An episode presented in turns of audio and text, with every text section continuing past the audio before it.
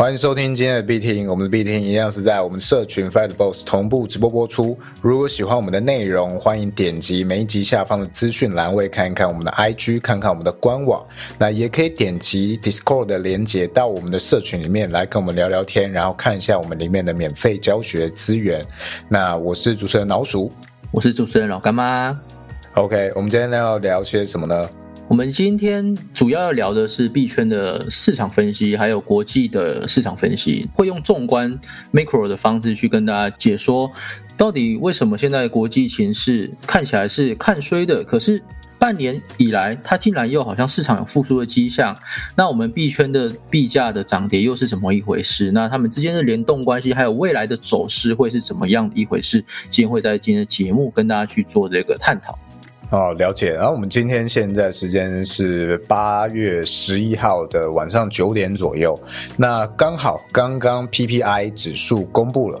干妈可以帮我们介绍一下，哎，PPI 它跟我们现在的这个币价啊什么，它会有怎么样的一个相关，或者是趋势相关，还是我们其实不能够把它脑补太多？OK，哦，它的影影响力可能没有那么大，是我们太多的脑补也有可能。哦，干妈你怎么看？OK，首先我们在这个整个全全球的总体经济来看，有两个东西是我们要关注的。第一个是 CPI，第二个是 PPI 哦，或者是你可以看非农数数据这三个东西。那其中 CPI 它指的是美国居民消费价格指数哦，就是也就是说通膨指数啦。哦。那如果通膨指数越高的话，那代表什么？代表美元它会比较强势。它的关系是这样子的：如果通膨指数越高，那作为呃投资型的商品或者是金融市场的这些呃，例如股权、股价或者是呃黄金啊这些东西，它其实会相对的它会下跌。那这个钱会流流出来，流到哪里呢？流到美元那边。所以，我们如果通膨指数上升的话，这些钱会离开这整个金融市场，然后回流到一些呃像是。美元，或者是我们现在所需要的，好像例如我们现在有能源危机，或者是有粮食危机的话，就会回到这一个能源股，或者是粮食呃民民用的这种粮食股哦，会会回到这种民生用品的。那我们除了 CPI 之外，我们其实更要去关切的是 PPI，因为 PPI 其实它比较能贴近通膨的现况。那 PPI 指的是生产者的物价指数。那大家有兴趣可以去上网查一下 PPI 它详细的内容是什么，这边就不赘述了。但是我们主要要看的就是 CPI 跟 PPI。那刚刚在八月十一号八点半的时候有公布 PPI，这个 PPI 呢，我们上一期哦，我们预期是零点二，那公布的值是负零点五。哦，负零点五这个意这个含义是什么？负零点五就代表我们的预期。呃，我们比预测的零点二还要来得低嘛？哦，这代表是美元会走弱。美元走弱是什么意思呢？刚刚美元走强的时候，是不是代表股价会下跌？那这些资金会回到美美元上，会去做避险，所以这些钱会拿去买美元。哦，所以美元就变得很强势。那相反的，如果这个 PPI 它是负值，或者是比预测还来得低的时候，那美元就会走弱，那资金就会外流，外流到哪里？外流到任何一个投资标的上，就像我们的房地产或者是我们的股市，我，会留在这边，所以会带动我们整个不管是美股还是币圈的币价都会上涨。但是刚刚很有趣，就是呃前面其实。几次的加息啊，加了五十个点、五十个点跟七十五个点哦，这三次，那这三次加息的点，那几乎每一次的呃加息的前半个小时哦，都会有个小拉升。那加息的那个落地，就是那一个时间公布以后，会下降大概是两到三趴，但是到可能隔天、后天之后，它突然会啪一根拉上去，拉了很大一根，然后这个是属于加息。呃，它出现之后，有人会说这个，因为它是一个利空出尽了，利空钝化了，所以它会导致市场有复苏的迹象。哦，这是一个。但是我的我的看法，我待会跟大家讨论，我不是这样子看的啦。哦，然后第二个就是这个 PPI 啊，它其实我们比较贴近嘛，所以你以今天八月十一号公布的这个负值来看，它应该会是更利好市场的。但是我们可以看到，比特币跟以太币其实都没有一个新的突破。哦，它像以太币，它刚刚最高有达到一千九百四十三，打到这个地方之后，插了一根非常长的上影线，然后掉了下来。现在大概在一千九百二十三，也是下降了大概快两个点。哦，所以极度的拉升之后，然后快速回落，我们这种冲高回落，还有这个现象。那其实，在整个呃线图来说啦，就是如果你有看到冲高回落，瞬间的冲高回落的话，代表的有两个意涵。第一个就是上方的卖压比较重，第二个就是代表可能多头的量能在。变弱了哦，但不代表颓势哦。要跟大家讲，这不代表颓势，只是代表说短期间内它变弱了。OK，所以这两个东西，我们作为呃，不管是美股投资人还是币圈投资人，尤其现在币圈跟美股的联动性又比较大一点的时候，哦，那我们就是其实要去关切这些 CPI、PPI 还有非农指数这三个东西哦，这是比较贴近我们的。呃，像是。币圈像最近公布这些呃加息变少啊什么的这些呃好像市场要回暖的消息，那我们知道全球的经济状况啊目前有很多的不确定因素，例如粮食的问题啊、乌俄战争，甚至是中台美的一些关系，有比往年更多更多的不确定因素。那各国的人民的存款也越来越少。就这样一个状况，哎，那我们可以去怎么看待这个全球经济与这个股价啊，或者是币圈的价格的走势之间的关系呢？有有一句话是这么说的，就是要怎么拉盘，用对手盘的钱去拉盘是最简单的。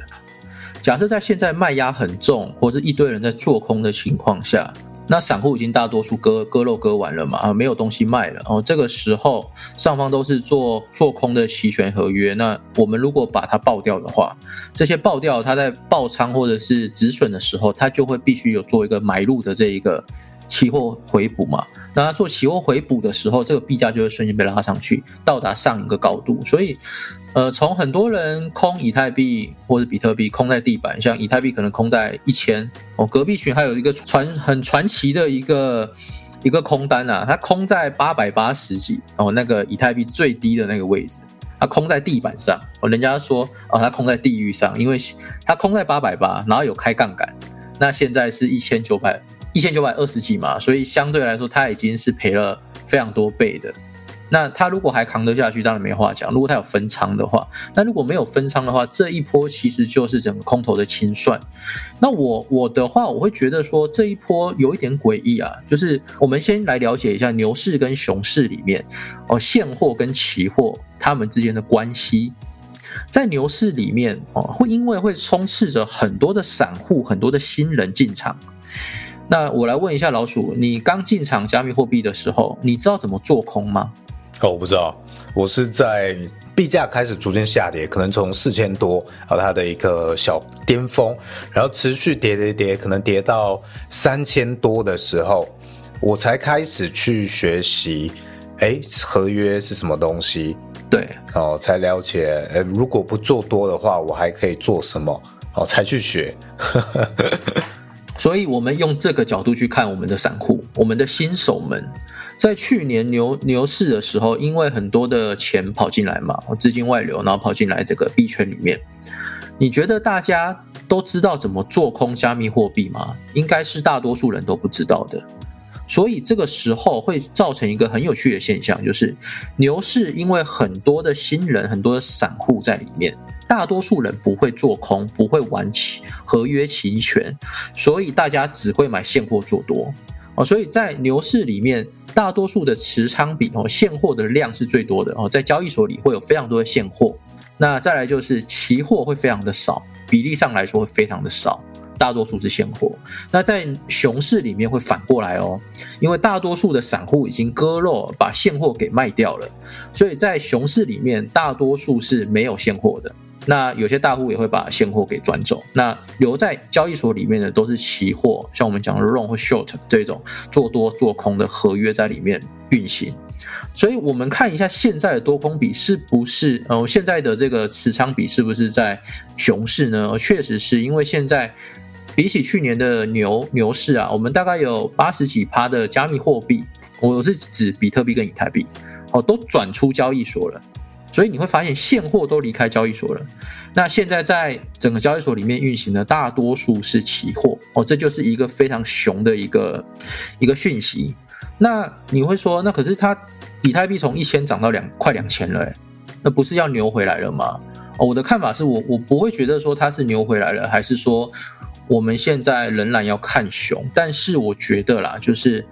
你从历史上过去的这些数据去比较，你会发现其实没有反转过来。因为一个市场要一直活络，它需要有新的人，需要有新的散户、新的韭菜进场。那你从以太币的现货来看啊，其实没有什么人买现货，全部都是被期权买上去的，期权合约买上去的。因为全部的都开杠杆嘛，高倍杠杆买上去的。所以当你开高倍杠杆，把那个价格冲上去的时候，它不需要那么多的钱，因为都是用保证金的方式去做这一个买入。哦，那相对的，它下跌的时候。当初我们从以太币可能从三千跌到一千的时候，呃，非常的顺，散户把手上的现货一一的都割了割掉了，哦，那那到现在哦，散户其实是没有把没有把这一个现货给买回来的，因为现货其实还是寥寥无几的人在买，哦，那那还有一另外一件事更扯的事情，原本握有以太币的大户啊，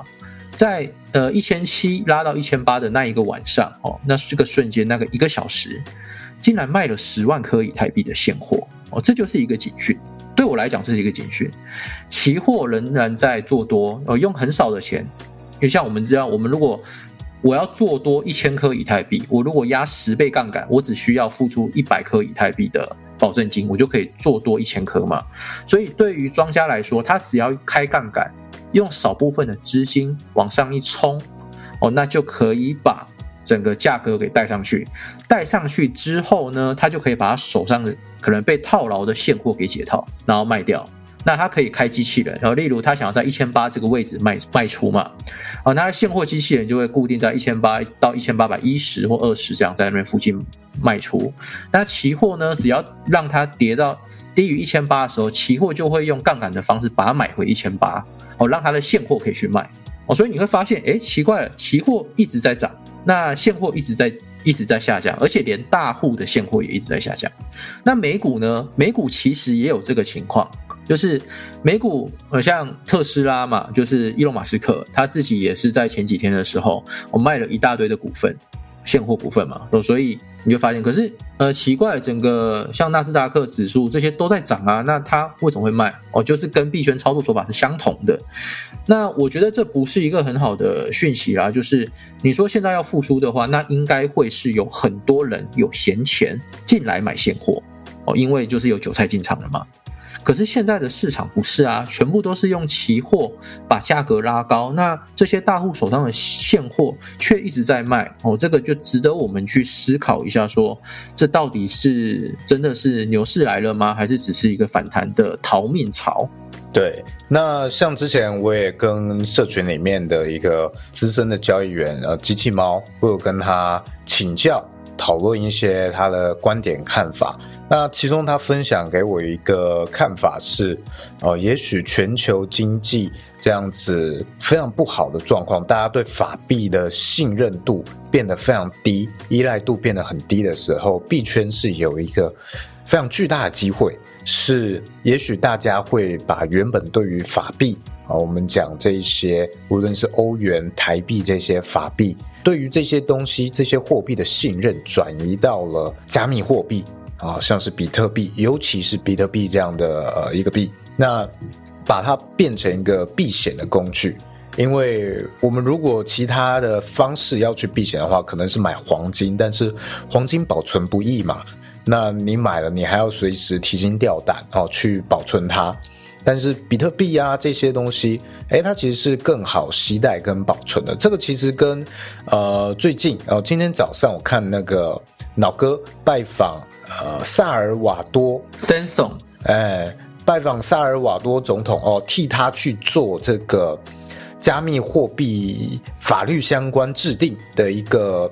投资公司、科技公司啊。我们讲科技公司，我记得它叫做这个 J Three 啊，Gen Three 啊，Gen Three。那对 J Three，他其实提到的很多的想法，就跟这个机器猫想的是一样的方向。就是他认为在未来大家对于法币这些的依赖性会变得很低。那加密货币它只推比特币，那这样的情况它就可以成为黄金的替代。因为我们看到了乌俄战争，大家在联手抵制俄国的时候，哎，你的外债这些法币人家是可以赖账的，他就觉得哦，大家去抵制你，那我钱不要还你了，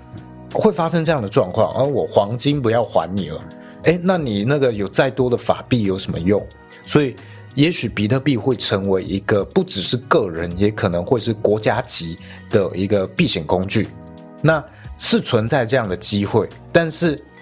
哎，这一波这个机会有没有到来？有没有任何的数据可以让我们看到？哎，大家的钱从法币转移到加密货币呢？尤其是可能这一波从一千到一千九。干妈，你觉得除了你刚刚看到这些之外，你讲到的这些之外，还有没有什么我们可以很更确定去判断这件事情有没有在发生的依据吗？就是 CVD 啊，就是我们的现货嘛。嗯，其实这就很简单来看，就是呃，你说如果全球的人把加密货币当做是避险的一个新的需求。哦，那他有钱要进场这个地方，可是我我在链上数据我是没有看到比特币或者是以太币哦，是有任何的散户大量的买现货把它堆起来的，大多数的这个价格堆叠都是透过期货的杠杆而堆叠出来的，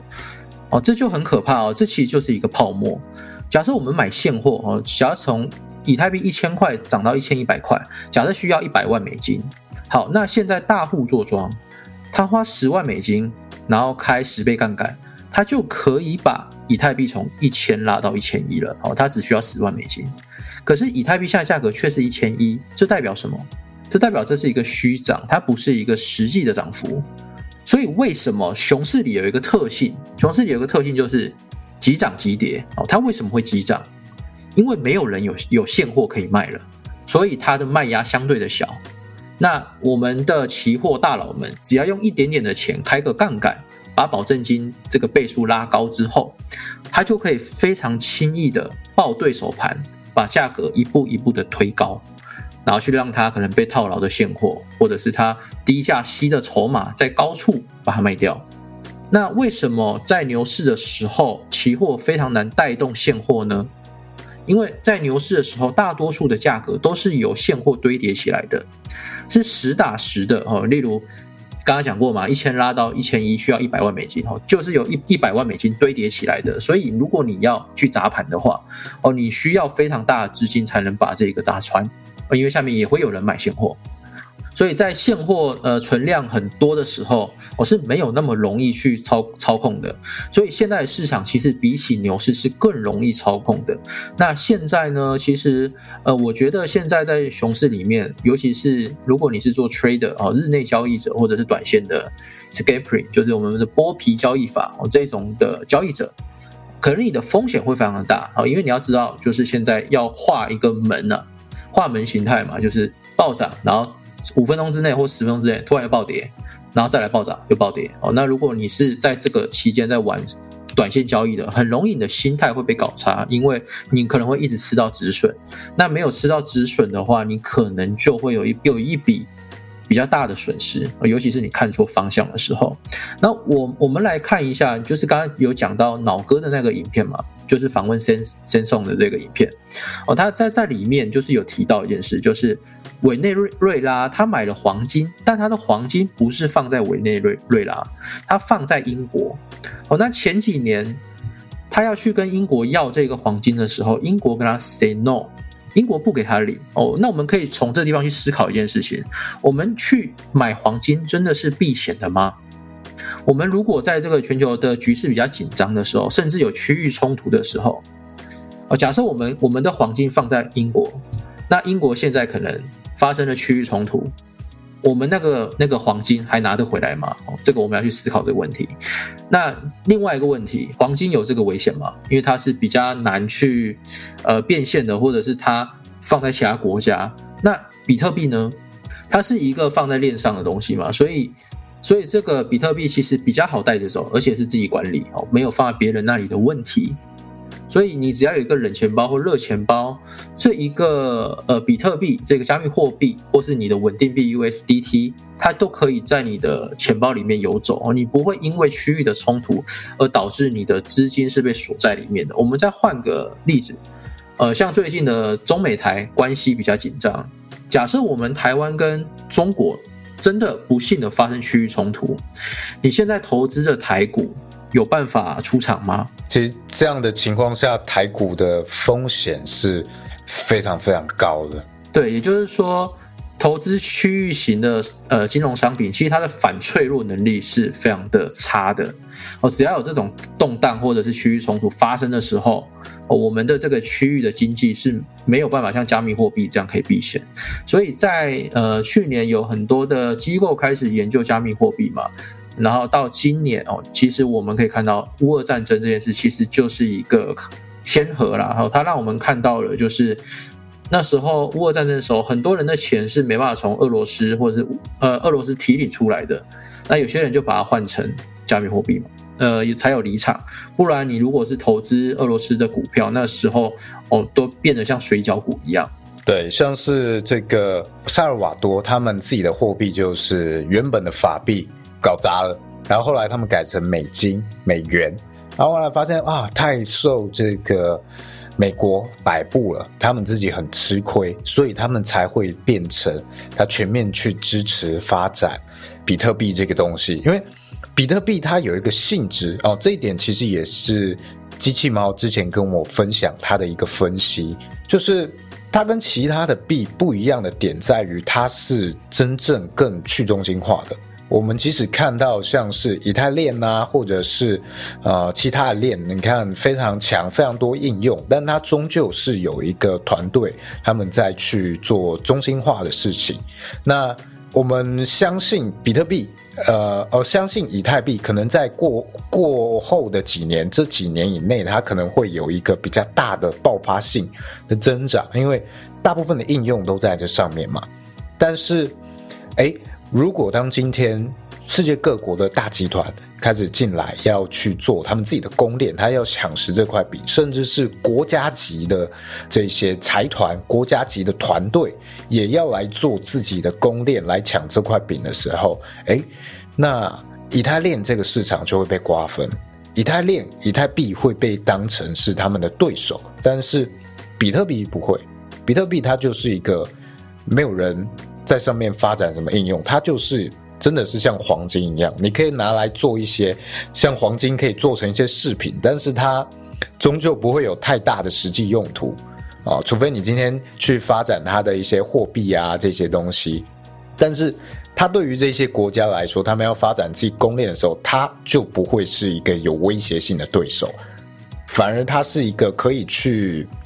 安心，你可以存放在这里的啊，数位的黄金，我们常常这样讲，所以这个也是为什么这个影片里面这个 Gen Three 的这个呃老板，他说他只买比特币，他只建议买比特币，然后我相信他的这个看法也是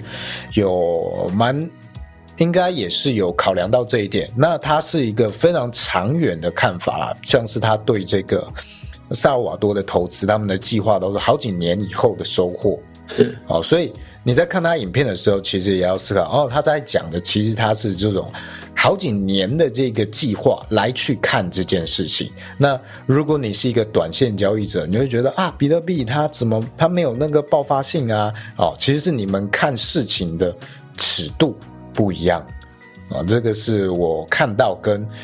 想到之前这个群友分享，跟大家介绍一下。对，然后另外一件事就是比特币啊，从它出生到现在啊，经历了十三年左右，它其实已经被判死刑四百多次了哦。每一次熊市就会有人唱衰，而且不是什么 KOL 去唱衰它，是大佬，是经济学者，是一些呃呃知名的媒体在判刑这个比特币，说比特币已死，比特币死亡。加密货币崩溃了，或者是什么资金盘泡沫了，或者是泡泡破掉，这些就是都是在讲比特币死亡。他被判了四百多次的死刑，可是每一次的熊市，到牛市它还是都回来了，所以其实我们对它会有一个，呃，你要说信仰吧，我觉得可能是我会把它当成入场讯号啦，就是我会我会什么时候买比特币呢？现在两万四千多我会买吗？老实跟你说不会哦，我到现在还没有建仓，以太币、比特币我都还没有建仓，我我要等到新闻媒体说比特币死亡了，我才会开始买哦，这是我的策略。所以现在的话，哦，如果你是新手，你还是想要有握有一点现货，你怕踏空的话，如果你觉得两万多这个地方是底部，你你觉得怕踏空，我我们这边建议就是用那个啦，呃，定期定额哦，你可以去可能例如每天买十美金的比特币，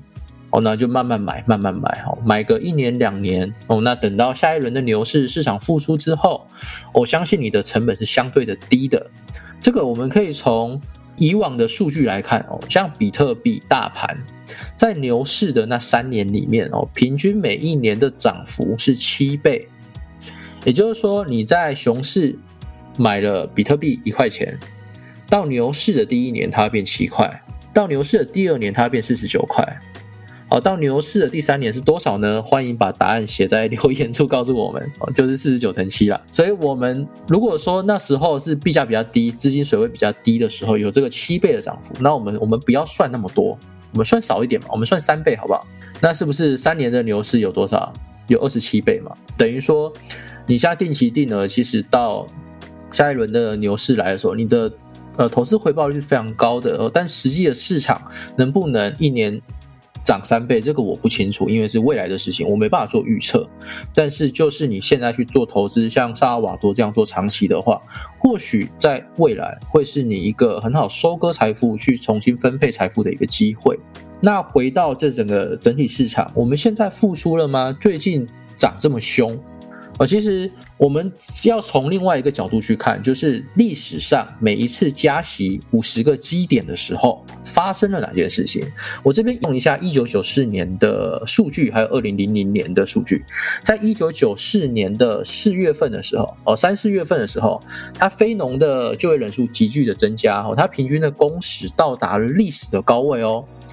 你想奇怪了，那非农增加不不是代表市场利好吗？可是呃，那个时候能源价格是飙升，哦，那预期的通膨那个时候是到三趴左右，哦，结果他们的债券跟股价急剧的下跌，哦，这代表什么？代表有一些问题嘛。后来呢，在一九九四年的四月的时候，紧急加了二十五个基点，哦，那在后面的会议又大举加息了五十个点。那这次加息，哦，在四月初的时候，标普五百，就是美国的那个大盘嘛，它跌总共跌了九趴。哦，那在那边的五月、八月、十一月又各加息了五十个基点。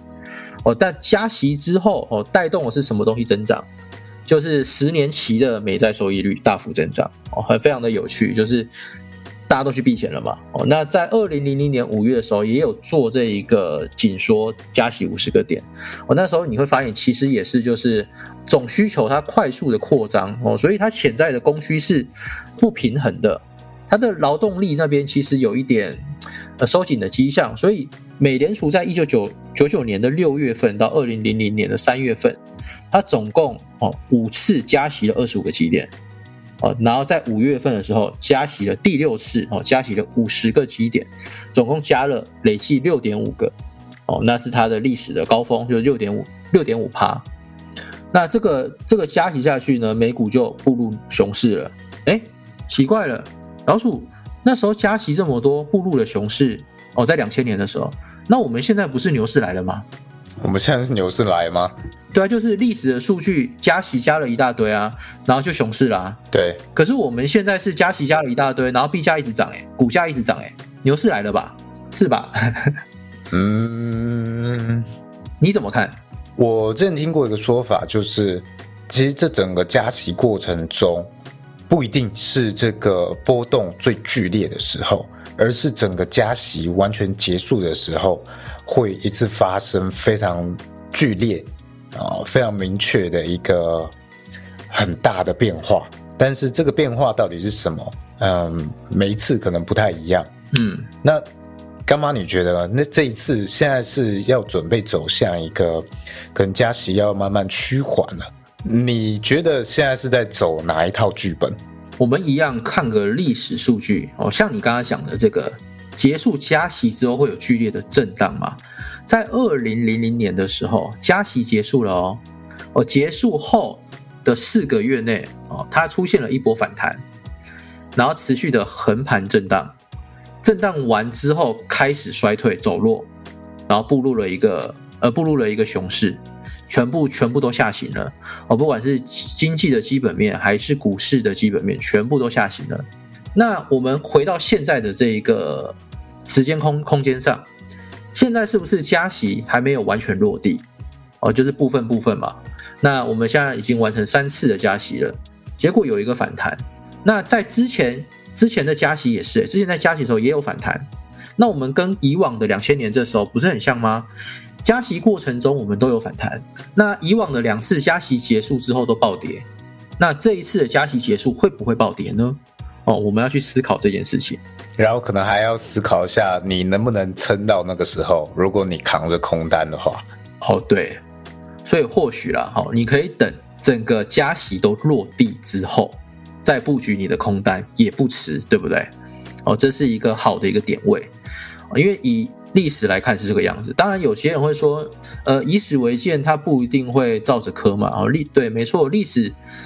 总是会惊人的重复，但是会有一点不同哦。那可能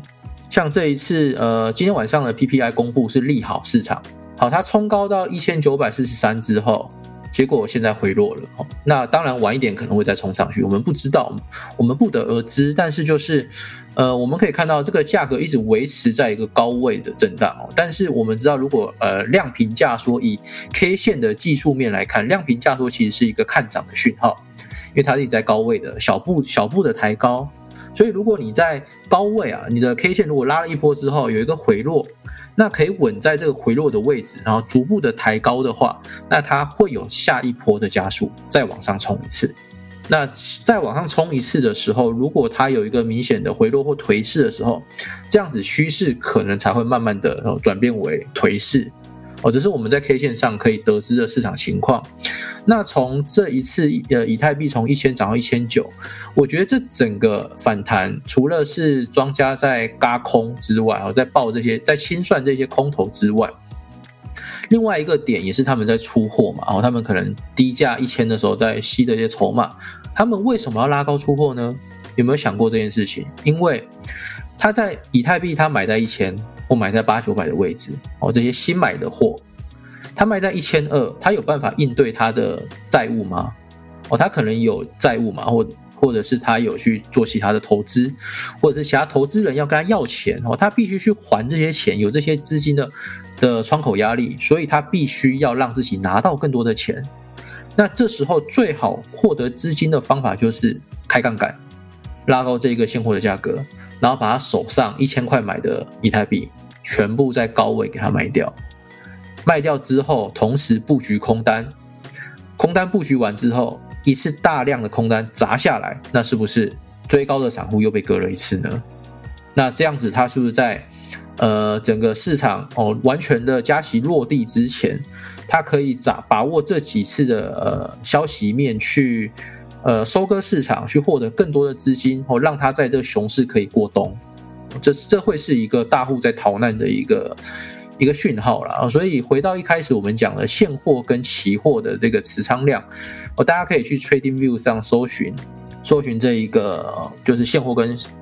跟期货的持仓量，然后去做一个比对。那如果你不知道怎么查询，欢迎来我们 Discord，我们可以去，呃，你可以问我们，我们会教你怎么输输入哪些指标，因为这个在节目上讲的比较不清楚。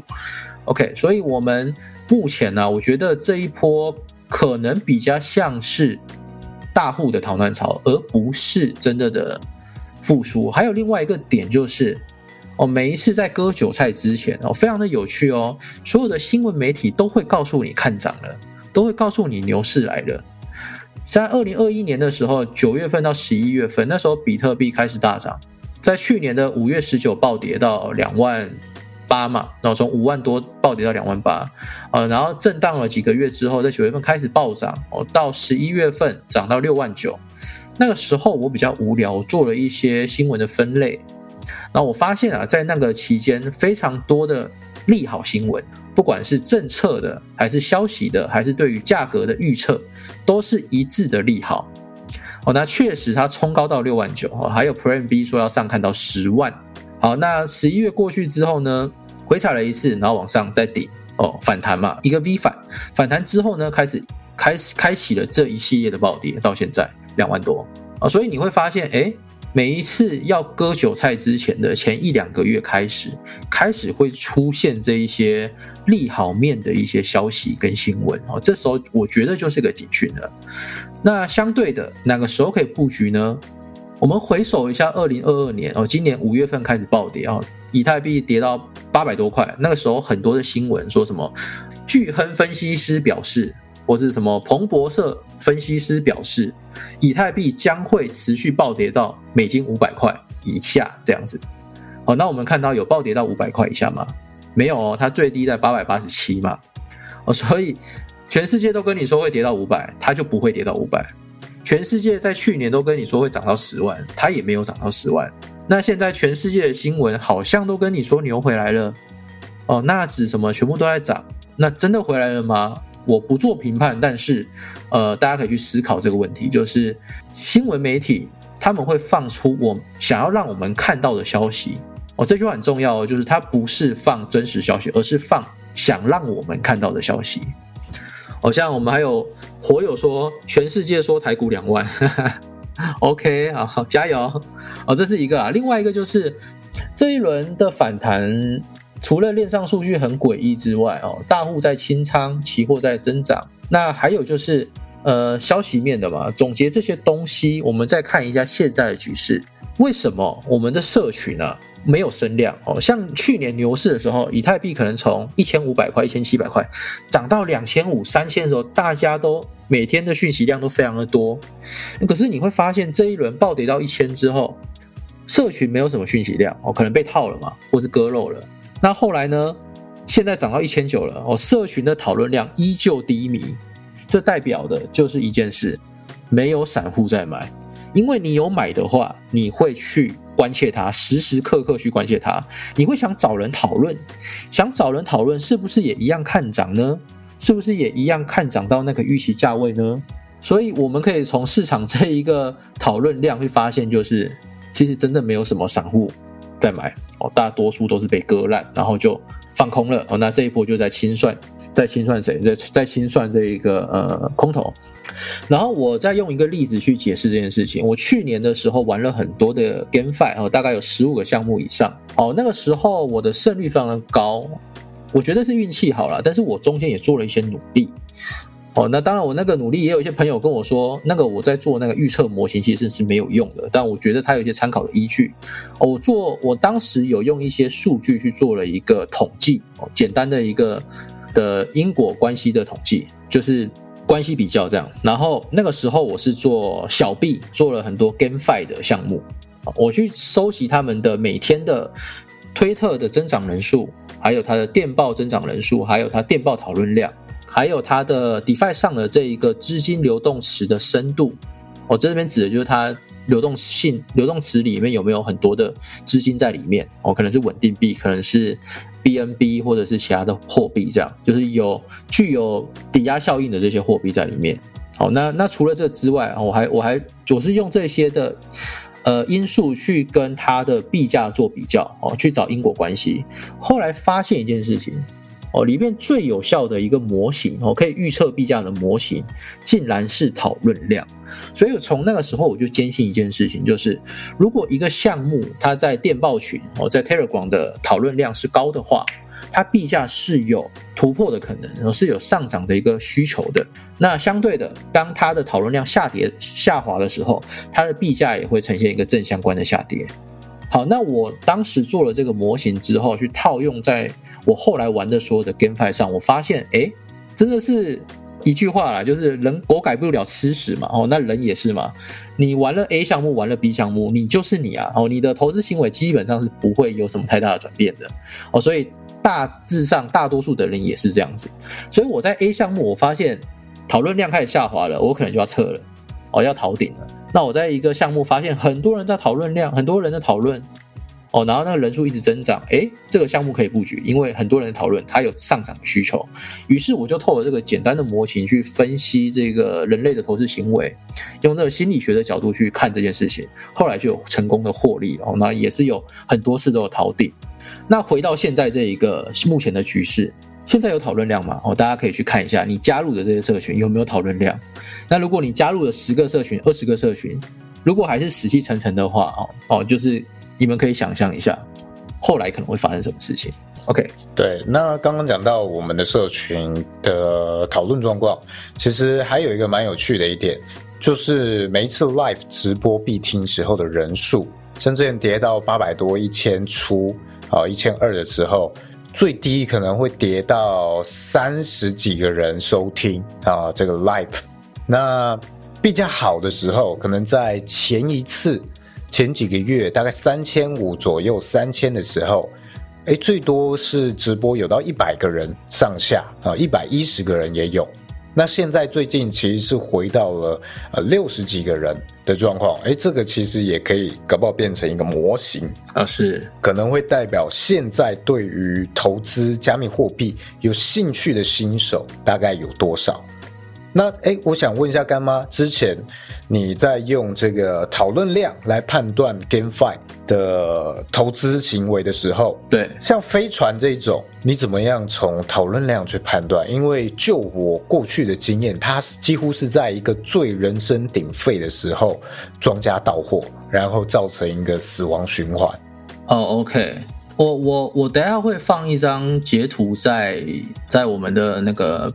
Discord 里面哦，那里面有一个模型，我教大家去看一下。好，我我截了三张图，这是我做的一个相关系数的分析，你可以看一下我的，我是我的我是做一个月的分析啊，因为。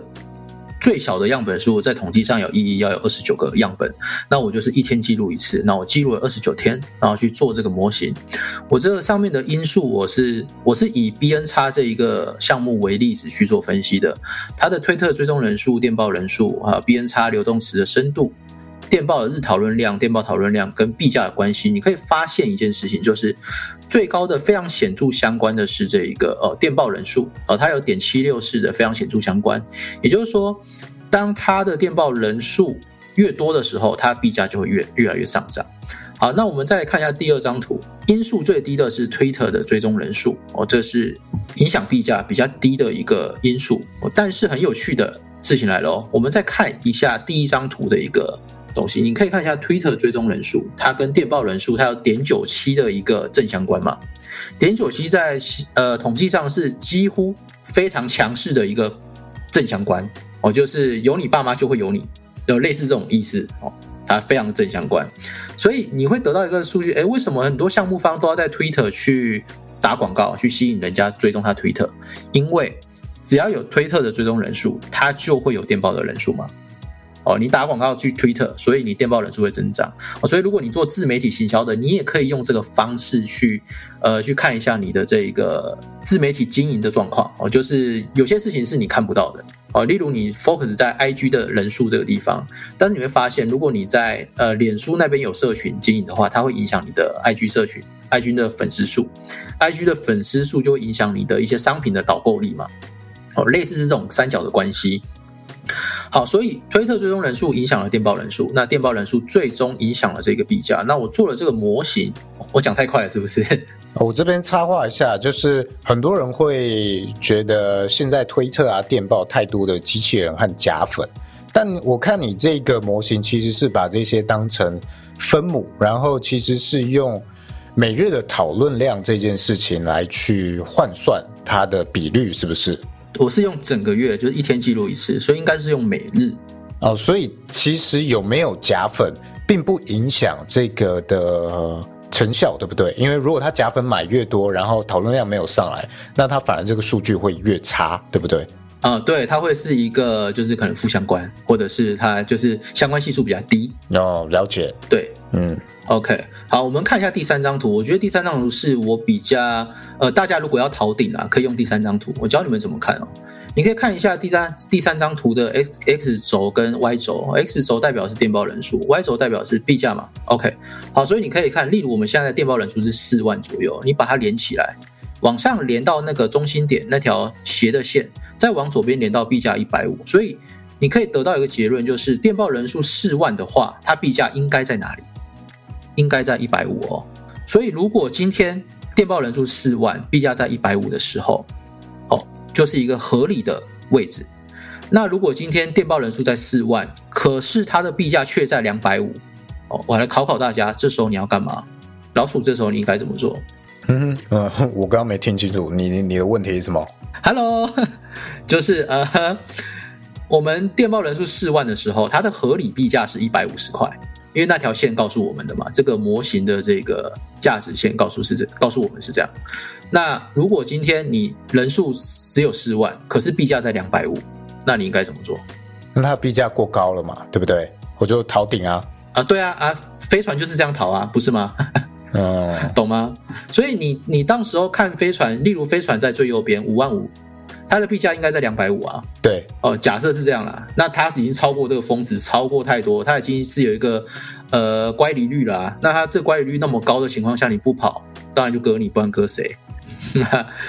我现在正在看这个我们的伺服器的分析哦，OK，好，我们 Discord 伺服器的分析，OK，我不是在看币价啦，我不是在看币价哦，OK，以为你在做单啦，在看伺服器，因为我现在就立刻去看说，哎，如果这个讨论量的话，我们来看一下我们社群里面的讨论量这样子，OK，然后我们再看另外一张图，就是以同一张图，因为刚被洗掉了，好，来看一下，那我再问大家一个问题，现在的。呃，电报人数一样是四万，但是币价在一百，这时候你该做什么？啊，这时候你该做什么呢？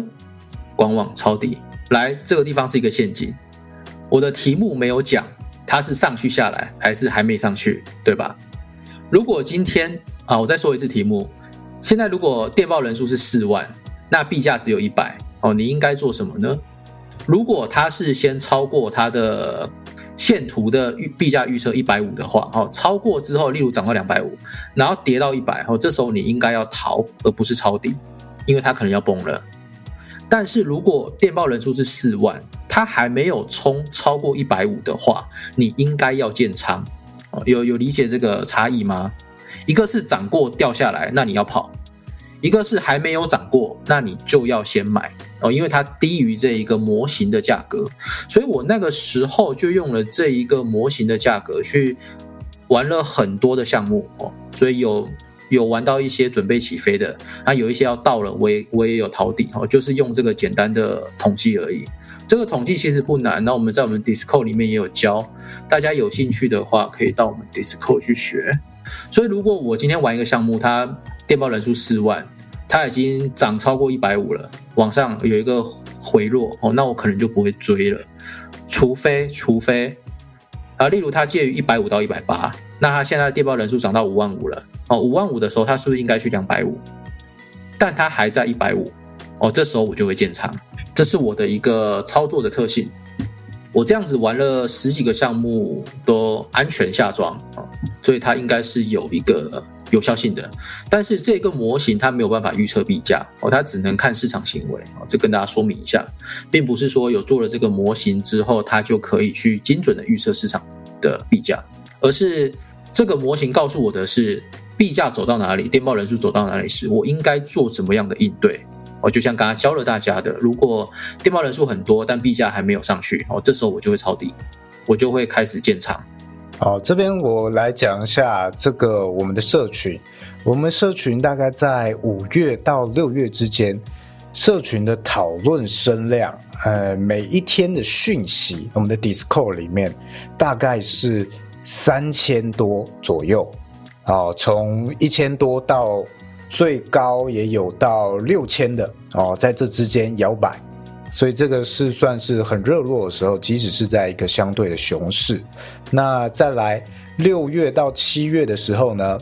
讨论量就开始比较下滑，因为它算是一直跌在一个谷谷底。那它大概降到了呃两千上下。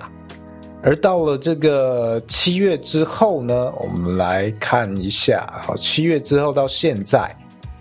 讨论的声量呢，大概维持在一千一千多左右。更低了。所以这个讨论声量对，或它其实是走向一个更低的状况。当然也是会有到呃三千讨论量的时候，但平均下来其实是逐渐在减少一点的。哦，这个就代表，哎，我们对于这个市场的热衷度可能正在减少。嗯，所以它跟我做的这个模型，它其实是反过来的嘛，对吧？因为我们模型是讲说讨论量人数如果大增的话，币价会上涨。那现在是萎缩的情况下，币价却涨，那就是一件很奇怪的事情。我在包含现货再到哦，当然，今天如这个有一个前提，就是我们把自己比喻成整个市场可以拿去判断，这个是稍微有点自肥。不过呃，不过呃，应该这样讲，超过二十九个人就是一个社会哦，就是你如果以人当做 data 的话，其实超过二十九个人，他就是有九十五趴的一个信赖区间哦，就是有九十五趴，所以。我们社群绝对超过二十九个人嘛？我们像我们现在必听有七十个人在听，或是我们的活友有接近四百多位，然后那那其实我们是远远超过这二十九位，我们其实就可以代表一个社会。当然它会有五趴的不准确，但是大致上是准确的。OK，好，大致上我们社群的这个讨论声量量体，它会有一定的参考。可信度，嗯，啊，因为你看，毕竟我们的每天讯息量，我们就是这一种每天都可以报到九九九。如果以 Line 的社群来说，我们就是每天都确定可以报到超过九九九的一个群组。哦，那如果他现在表现这样的状况，那你可以考量，哎，这个东西是不是跟币的热度有一定的关联性？哦，这个大概就是这一集。主要的内容啦，OK。所以如果有什么样的想法，或者有想听什么内容，都欢迎到评论留言跟我们讲。那我们就下一集见，我们下一集见。